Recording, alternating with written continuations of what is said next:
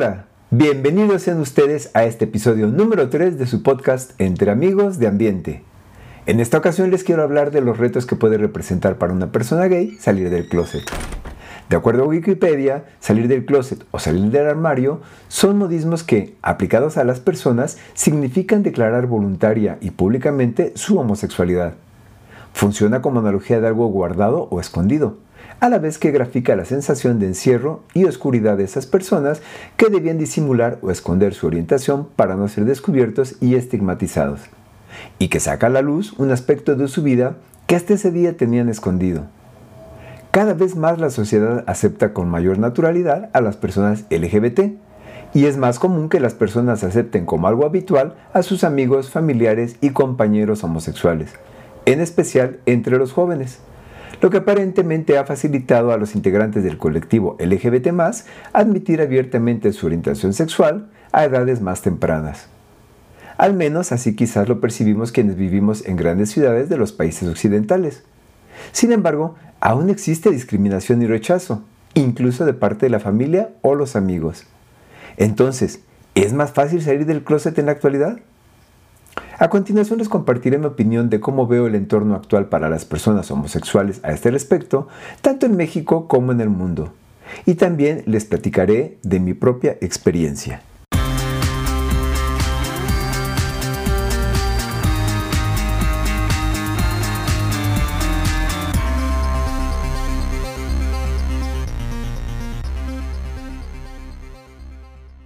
Yo soy Javi Martínez. Muchas gracias por escuchar Entre Amigos de Ambiente. En este podcast tratamos temas variados, como cuando estás departiendo con amigos en una reunión, en un café o en un bar, con esa misma intención de compartir, reírnos, informarnos y conmovernos, charlando entre amigos en un ambiente de respeto y confianza. Aquí tratamos temas de interés principalmente para la comunidad LGBT, pero que por su variedad también pueden ser de interés para el público en general. En este podcast nos gusta ser incluyentes, por lo que somos Buga Friendly. Todos son bienvenidos.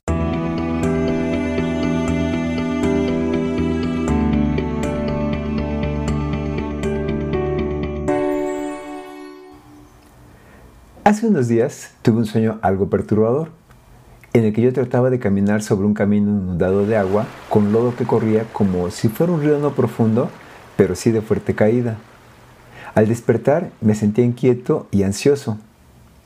Busqué en internet el significado de soñar con agua turbia que corre y encontré que se relaciona con un periodo estresante que tienes que superar, que generalmente se trata de problemas o secretos que no estás dispuesto a develar, una señal clara de algo que estás guardando en ti que para nada te beneficia, alguna emoción reprimida, que si has estado en contra de algo pero te has callado o has sentido que es algo injusto, tienes sentimientos que tienen que salir. Tras reflexionar un poco en ello, me di cuenta de que esta sensación de ansiedad no había sido provocada por el sueño que acababa de tener, sino que más bien el sueño había sido consecuencia de sentirme así, y que esto tenía relación con mi reciente publicación de este podcast, porque creo que no estaba del todo consciente de que con ello estaría saliendo del closet públicamente. Creo que estaba un poco cegado por la emoción de iniciar un nuevo proyecto haciendo algo que me gusta por lo que realmente no había quedado en cuenta en ello. Pues yo ya había salido del closet tiempo atrás con mi familia y amigos, pero nunca de manera pública. Aunque percibo que en la actualidad para muchos gays ya es más fácil salir del closet, es algo que para mí no ha sido fácil. Incluso ahora, a pesar de los avances en cuanto a apertura e inclusión, y me pregunto si es posible que sea más por costumbre que por motivos reales. Es por eso que decidí abordar este tema en este podcast. Aunque Wikipedia describe que salir del closet significa admitir voluntariamente nuestra homosexualidad de manera pública, yo pienso que en nuestras vidas tenemos más de una salida del closet, que se da en diferentes momentos, en diferentes ámbitos y con diferentes alcances, y no siempre es de manera voluntaria. Como las personas LGBT tradicionalmente han sufrido y en muchos casos sufren discriminación e incluso persecución, Salir del closet puede ser un desafío para gran parte de esta comunidad en el mundo, ya que supone exponerse al rechazo social, a la discriminación heterosexista e incluso a la violencia homófoba. Veo que desde la perspectiva de jóvenes homosexuales que nacieron o viven en ciudades grandes de México, parece que las cosas han cambiado mucho en los últimos años, que hay mucho mayor apertura y que para los adolescentes hijos de padres jóvenes o con buen nivel cultural ya es relativamente fácil salir del closet. Sin embargo, pienso que esa perspectiva podría ser algo sesgada, ya que a pesar de los avances recientes en este tema, creo que aún falta mucho por mejorar. Pienso que si la sociedad mexicana realmente hubiera cambiado de manera general o mayoritaria, el matrimonio igualitario hubiera sido legalizado a nivel nacional cuando se propuso durante el sexenio pasado. En cambio, solo en 10 estados es legal. Esto me hace suponer que en muchos lugares de México, especialmente en ciudades pequeñas y pueblos, a los homosexuales aún les debe ser difícil salir del closet. Y al investigar un poco sobre el panorama mundial, veo que las cosas son aún peor para muchos homosexuales dependiendo del lugar del mundo en donde viven, particularmente para los jóvenes que viven en sociedades que los rechazan fuertemente e incluso los criminalizan. En el mundo, solo 30 países reconocen el matrimonio entre personas del mismo sexo. De estos, en México y Brasil, solo se reconocen en algunos estados. Y en algunos países solo se reconocen uniones civiles. Por el contrario, 67 países miembros de la ONU criminalizan las relaciones entre adultos del mismo sexo que lo consientan. En 26 de estos países la pena varía de 10 años de prisión a cadena perpetua y en algunos incluso pena de muerte. En algunos lugares, en independencia del estatus legal de estos actos, los homosexuales pueden ser linchados o ejecutados mediante la horca, lapidación o ser quemados vivos. Pero incluso en los países donde el grado de reconocimiento legal y de aceptación social de la homosexualidad es elevado, salir del closet puede suponer exponerse al rechazo en un ámbito más cercano, como el de la familia, los amigos, los compañeros de escuela o del trabajo. Se estima que entre el 5 y el 10% de la población en el mundo es gay, en la actualidad, muchos homosexuales, bisexuales y transgéneros están saliendo del closet en la adolescencia, aunque no todos son aceptados por sus familias. Estudios realizados en los Estados Unidos muestran que casi la mitad de los muchachos que viven en la calle son homosexuales, debido a que sus padres los echaron de casa cuando se enteraron de su orientación sexual. Hasta ahora no existen estudios similares para Hispanoamérica. Volviendo al ámbito mexicano, Basta con ver que solo en 10 de los 32 estados está reconocido el matrimonio igualitario. Y solo en 3 más se vieron obligados a reconocer los matrimonios entre personas del mismo sexo realizados en estados que lo permiten. Así que eso nos puede dar una idea de la falta de aceptación que aún muestra la sociedad mexicana hacia la gente homosexual y por ende lo difícil que en la actualidad puede ser para muchos gays en México salir del closet. En relación a mi experiencia personal sobre este tema, les comparto que tanto de niño como de adolescente escuché muchas expresiones, chistes y burlas de desprecio, rechazo y odio hacia personas gays, incluso de parte de miembros de mi familia y amigos o compañeros. También escuché historias urbanas grotescas sobre lo que les podía pasar a las personas homosexuales, así que por temor lo mantuve oculto, aunque sabía que otras personas lo sospechaban y lo comentaban a mis espaldas. Mantuve mi orientación en secreto hasta mi adolescencia, y era una verdadera tortura mantener un secreto así, sin poder compartirlo con nadie, sin poder pedirle ayuda a nadie. Era sufrir solo y en silencio. Mi papá padeció insuficiencia renal cuando yo tenía 16 años e iniciaba el bachillerato. Cada día estaba más débil, ya no le era posible manejar e incluso le costaba trabajo caminar lo que provocó que pasara más tiempo en casa y se diera cuenta de cosas que quizás antes no veía o no había tenido oportunidad de reflexionar.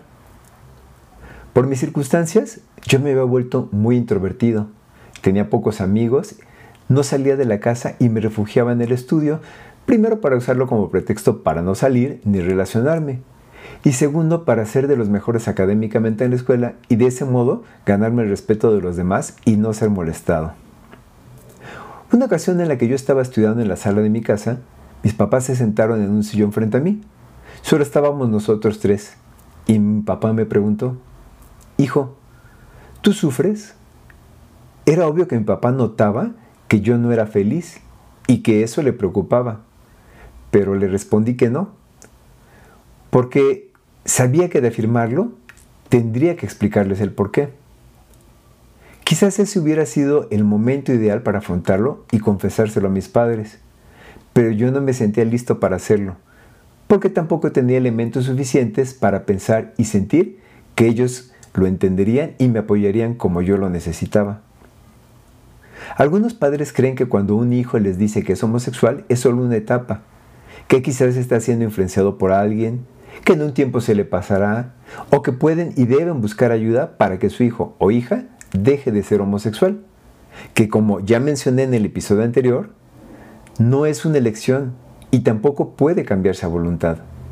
Así que si los padres quieren realmente ayudar a sus hijos homosexuales, no deben buscar ayuda para cambiarlos, sino para entenderlos y aceptarlos como son, para apoyarlos y fortalecerlos ante el posible rechazo de otros miembros de la familia, así como de sus amigos, vecinos o compañeros de escuela. Como antes mencioné, creo que salimos del closet varias veces a lo largo de nuestra vida, a veces de manera voluntaria y otras no. Un par de años después de haber fallecido mi papá, ya estando yo en la universidad, nos dejaron hacer un trabajo en equipo que nos obligaba a ir a empresas de tecnología a obtener información. Una de mis compañeras sugirió ir a una empresa que en ese tiempo tenía oficinas cerca del Metro Insurgentes en la Ciudad de México. Así que fuimos a este lugar. Ya estando ahí mi compañera mencionó que ahí era la zona rosa. Yo había escuchado antes que en esta área de la ciudad había muchos homosexuales, pero no tenía idea de dónde quedaba y tampoco me había atrevido a preguntar porque temía que cuestionar mi curiosidad al respecto. Así que en ese momento se abría por primera vez ante mí la posibilidad de conocer a otras personas como yo, y con la ventaja de que podía llegar hasta ahí fácilmente en el metro. Así que comencé a frecuentar esta zona en vacaciones o cuando no tenía mucho trabajo de la escuela. Y fue así como comencé a conocer a algunos otros chicos gays. Así que podría decir que esa fue mi primera salida del closet y fue con gente fuera de mi círculo familiar, escolar y vecinal.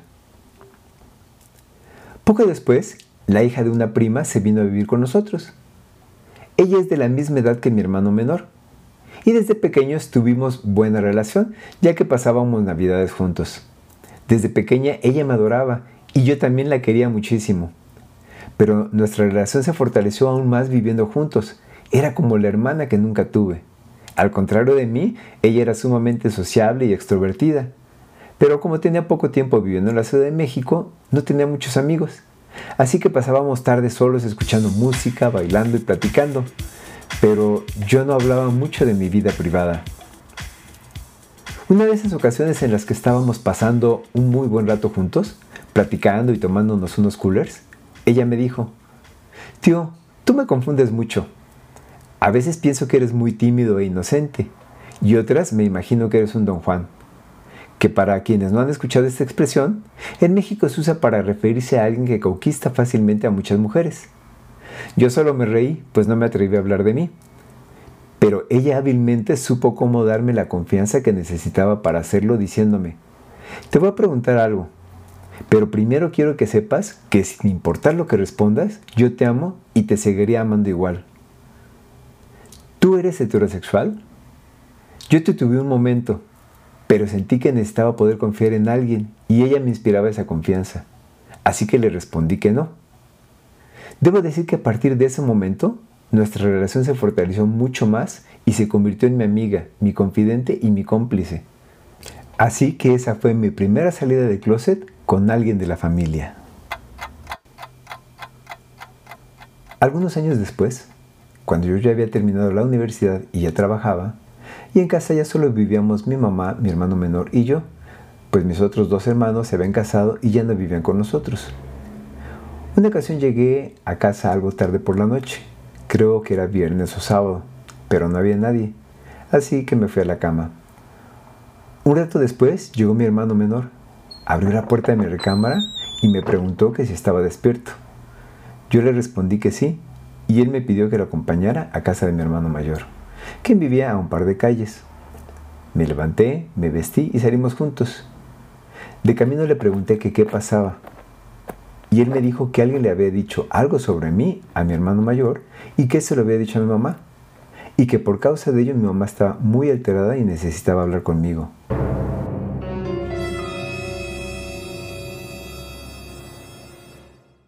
De inmediato pensé que se había enterado de aquello que había temido toda mi vida y que obviamente no lo había tomado nada bien. Todo mi cuerpo empezó a temblar a pesar de que no hacía frío y mis piernas apenas podían sostenerme en pie. Cuando llegamos a casa de mi hermano, tanto él como mi mamá estaban llorando, lo que me hizo que me preocupara aún más. Durante la discusión salió a relucir mi orientación sexual. Por unos minutos mis oídos o mi mente quedaron bloqueados. Yo solo escuchaba voces diciendo cosas que no lograba entender. Comencé a sentirme cada vez más confundido e impactado por lo que acababa de ocurrir. Y lo único que pude hacer fue recordarles que era de mí de quien estaban hablando, que yo estaba ahí presente, y les pregunté que si no les importaba lo que yo estaba sintiendo. Después de eso, mi mamá me abrazó, me besó y me dijo que yo era su hijo, y que ella me amaba y lo seguiría haciendo sin importar nada. Mis hermanos también me abrazaron y me dijeron que me amaban.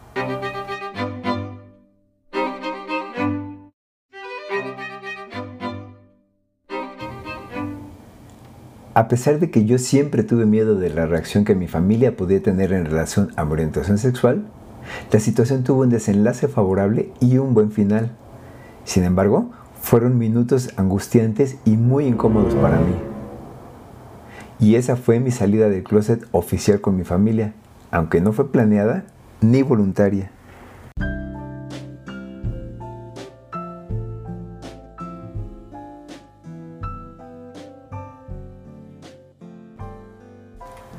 Por otra parte, en mi trabajo yo mantenía oculta mi orientación sexual, pues eran los noventas y en ese tiempo las empresas eran muy conservadoras y no le veían vista a la gente homosexual. Y yo temía que de saberse eso podría frenar mi desarrollo profesional o incluso podría perder mi empleo. Con el tiempo hice amistad con quien realizó el estudio socioeconómico para mi contratación y quien después se convirtió en el gerente de recursos humanos. Y él me confirmó algo que yo ya había escuchado de rumores, que tenían instrucciones no escritas pero explícitas de no contratar a nadie con tan solo tener sospecha de que pudiera ser homosexual. Años más tarde pude constatarlo por mí mismo cuando yo era jefe de mi oficina y estábamos por contratar a una persona, el gerente nos llamó a su oficina al subgerente que era mi jefe y a mí, y nos dijo que habían llamado de recursos humanos para informar que tenían la sospecha de que la persona que queríamos contratar podía ser homosexual, que eso no era impedimento, pero que dependía de nosotros la decisión de contratarle a pesar de ello. Y tanto mi subgerente como yo dijimos que no teníamos inconveniente alguno, así que nuestro gerente dijo que daría su aprobación. Días después, el director declinó la contratación y no había más motivo que la sola sospecha de que esta persona pudiera ser homosexual. Algunos meses después nos enteramos de que esta persona se había casado, así que resultó que esta persona era heterosexual y la sospecha había sido infundada. En el contexto anterior, podrán imaginar que para mí era impensable la idea de salir del closet en mi trabajo. De haberlo hecho, no creo que hubiera perdido mi empleo, pero creo que probablemente sí se habría frenado mi desarrollo laboral y profesional. Con el tiempo, las cosas en la empresa en donde yo trabajaba fueron cambiando y mejorando en cuanto al tema de inclusión, al grado de que en los últimos años en los que yo trabajé ahí, se comenzaron a impartir pláticas y talleres de inclusión, se establecieron reglas y normas para la equidad de género, así como de inclusión y no discriminación por razones de género, de orientación sexual, raza, religión y capacidades diferentes. Las cosas mejoraron mucho a nivel institucional, pero aunque no estaba ya permitida la discriminación, sabía que a nivel personal esta podía seguirse dando, ya que es difícil cambiar la manera de pensar de las personas de un día para otro. Quizás la discriminación ya no se podía dar de manera explícita por la orientación sexual de alguien, pero siempre se podía recurrir a otros motivos o pretextos para frenar su crecimiento. Así que opté por seguir manteniendo en privado mi orientación. Pero sabían la verdad acerca de mí algunos compañeros a quienes considero mis amigos y en quienes confío plenamente.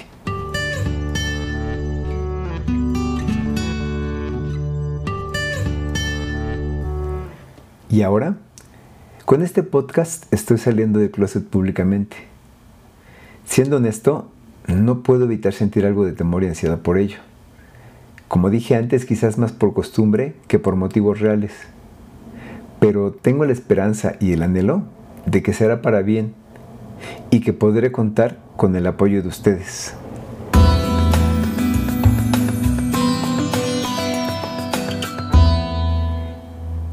En conclusión, pienso que salir del closet es diferente para cada persona. No para todos es igual de fácil o de difícil. Depende de muchos factores.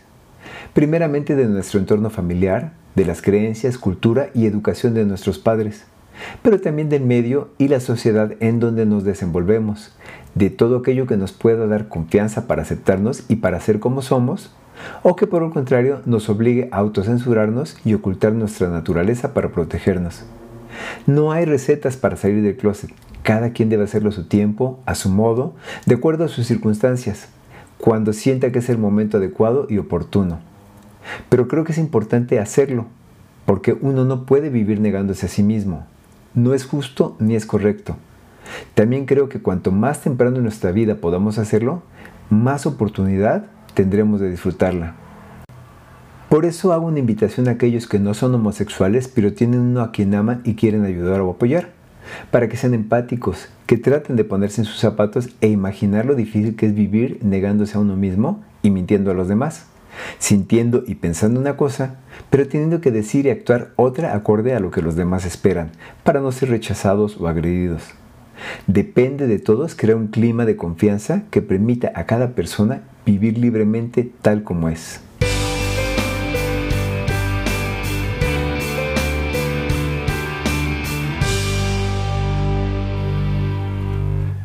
Por último, quiero recomendarles algunas películas y series LGBT que a mí me han gustado mucho y en las que se muestran algunas situaciones y dificultades que enfrentamos para poder salir del closet o como consecuencia de ello.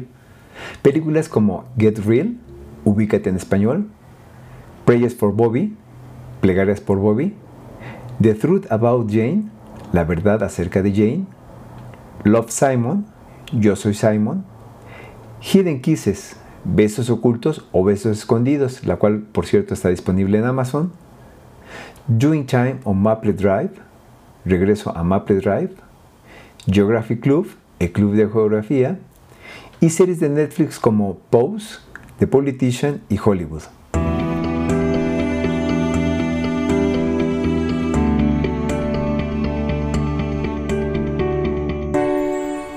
Si quieres compartirme tu opinión acerca de este episodio o quieres sugerirme algún tema del que te gustaría que tratemos, puedes enviarme mensaje a través de mis redes sociales, las cuales puedes ver en la descripción de este episodio o en el sitio de este podcast. Muchas gracias por haberme escuchado en un episodio más de tu podcast Entre Amigos de Ambiente. Puedes escucharme a través de plataformas de podcast como Spotify, Apple Podcast, Google Podcast y Anchor. Si te gustó, no olvides suscribirte y si la aplicación a través de la cual me estás escuchando te lo permite, regálame un me gusta, un like, una reseña, un comentario y compártelo a través de tus redes sociales. Si me escuchas por Apple Podcast, califícame con 5 estrellitas para apoyarme a posicionar este podcast y hacer crecer nuestra comunidad. Compárteme tu opinión o sugiéreme temas sobre los que te gustaría que tratemos. Sígueme a través de Facebook, Twitter e Instagram.